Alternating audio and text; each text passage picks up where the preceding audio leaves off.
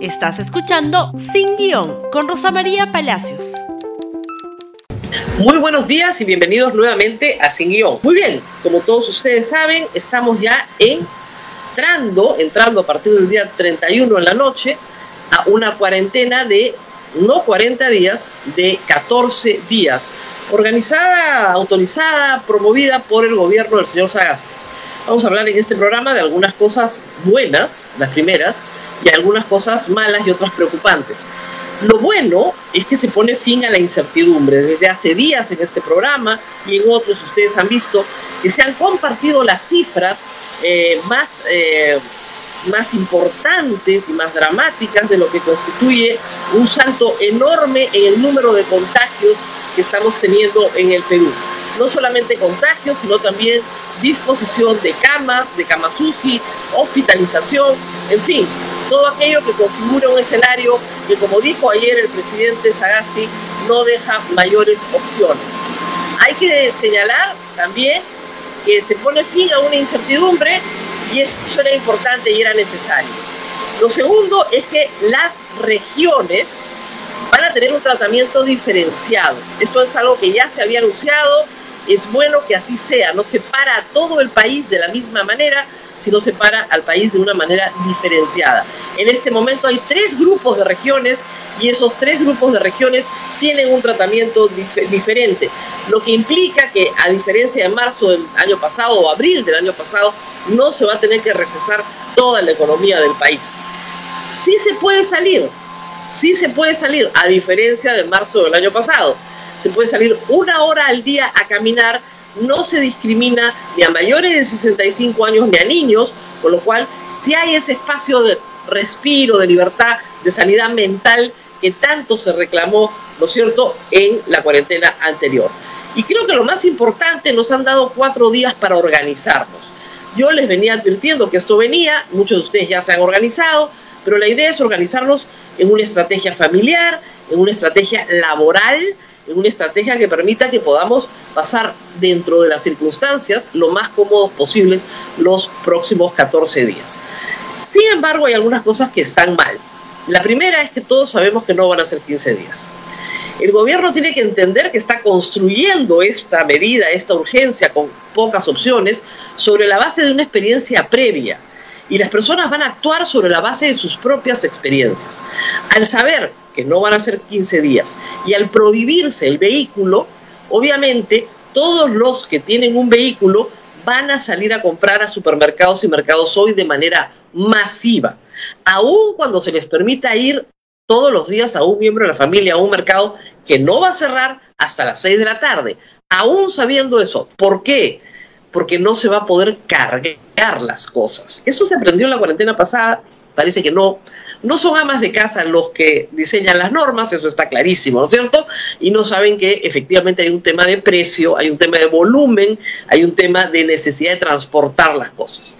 Muy bien, ¿qué más? La norma es muy confusa. O sea, es una norma que modifica otra norma, que a su vez modifica otra norma, que modifica otra norma. Sí, y termina arrastrando muchas cosas, pero termina siendo sumamente confusa en un tema que a esta hora resulta vital en la estrategia laboral. ¿Qué actividades sí se pueden realizar? Sabemos las que no se pueden realizar en el confinamiento extremo, pero las que sí se pueden realizar están en una lista de marzo. ¿Esa lista está vigente? No está vigente. Medios de comunicación, servicios de agua, servicios de electricidad, recojo de basura, esas actividades de reparación a domicilio de electrodomésticos, en fin, bombas, termas, tanques de agua, toda esa lista está vigente o no está vigente.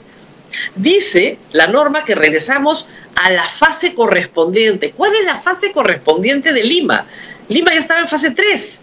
¿Regresamos a fase 1 o a fase 0? No está claro. Necesitamos un texto único ordenado que regule todo comprensivamente. Estas normas no están hechas para que las interpreten los abogados, están hechas para que el pueblo las aplique en su vida cotidiana. Tienen que ser lo más claras posibles. Ha salido la ministra Violeta Bermúdez a decir que el transporte público y los taxis autorizados, por supuesto, van a seguir. Bueno, nos alegramos. Y no hay toque de queda en Lima, porque se supone que todo el día es toque de queda, pero los supermercados, las tiendas, los comercios, todo el comercio autorizado, que no sabemos si solo es farmacias y comida o algo más, cierra a las 6 de la tarde. Los permisos laborales, por lo tanto, los permisos vehiculares que fueron centrales en la experiencia anterior, tienen que habilitarse, pero tenemos que saber para quién. Y lo feo de esta historia, porque hay que decir que hay cosas feas también, es que la respuesta del público no ha sido la entusiasta respuesta del año pasado.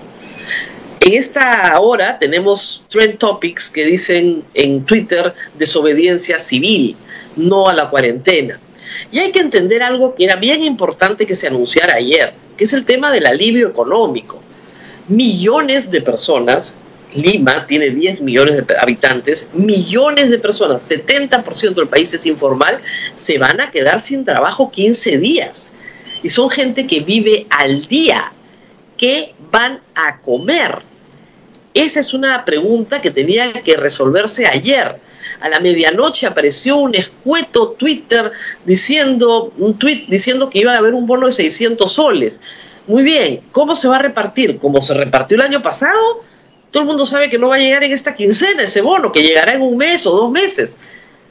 Eso es algo que está generando mucha eh, molestia y mucha violencia. Y la respuesta de la señora ministra no puede ser que el que incumpla va a tener muerte civil. Muerte civil significa que no puedes ejercer ningún derecho constitucional. Eso no es razonable. ¿Nos van a dejar sin votar? La persona que incumpla el toque de queda no vota no puede cambiar un cheque, no puede cobrar el bono, no puede, no puede firmar un contrato. Esa no es la forma. Yo sé que muchos de ustedes están molestos e inundan las redes sociales con mensajes de por culpa de unos malditos que se juerguean, por culpa de los informales, por culpa de los sucios, por culpa de los otros. Esta es una enfermedad. No hay culpables, hay pacientes. El paciente nunca es culpable de su enfermedad. Si ustedes comienzan a culpabilizar a los enfermos, ¿saben lo que pasa? El enfermo oculta su enfermedad. Y en esta enfermedad en particular es clave que el enfermo comparta su información para que de esa manera todos sepamos que tenemos que hacer las pruebas y aislarnos. Tenemos que cumplir, lo dijo el presidente Sagasti, creo que tiene razón, no hay muchas más opciones. Eso era lo que tenía que pasar y no sabemos si va a ser 15 días, yo calculo que no, sería mucho más sincero decir que van a ser 30, o que va a durar hasta que la curva baje. Y no sabemos, y nadie sabe hoy cuándo va a bajar la curva. Reitero el pedido, un texto único, ordenado, con todas las obligaciones de las personas y empresas. Un sistema ordenado de pases laborales y vehiculares para poder seguir adelante y las garantías de que ciudad, las ciudades del Perú van a estar correctamente abastecidas y de ser necesario que se permita utilizar vehículos para ir de compras, no solamente el auto particular, la mototaxi, es decir, que los mercados puedan organizar un sistema de despacho a domicilio que tantas veces se pidió el año pasado y que se organizó informalmente. Y ayuda ayuda a millones de peruanos que necesitan poner en un comedor popular o en una olla común lo que van a comer los próximos 15 días. Eso no puede demorar, no pueden esperar a hacerlo hasta que termine la medida. Tienen que hacerlo ya. Muy bien, nos tenemos que despedir. Yo sé que el tiempo es corto y que han quedado muchísimas preguntas. No tengo todas las respuestas, me gustaría dárselas, pero tenemos que esperar primero que el gobierno nos las dé a nosotros. Y conmigo ha sido todo por hoy. No se olviden de compartir este programa en Facebook, Twitter, Instagram y YouTube. Y nos vemos nuevamente el día de mañana. Hasta pronto. Gracias por escuchar Sin Guión con Rosa María Palacios. Suscríbete para que disfrutes más contenidos.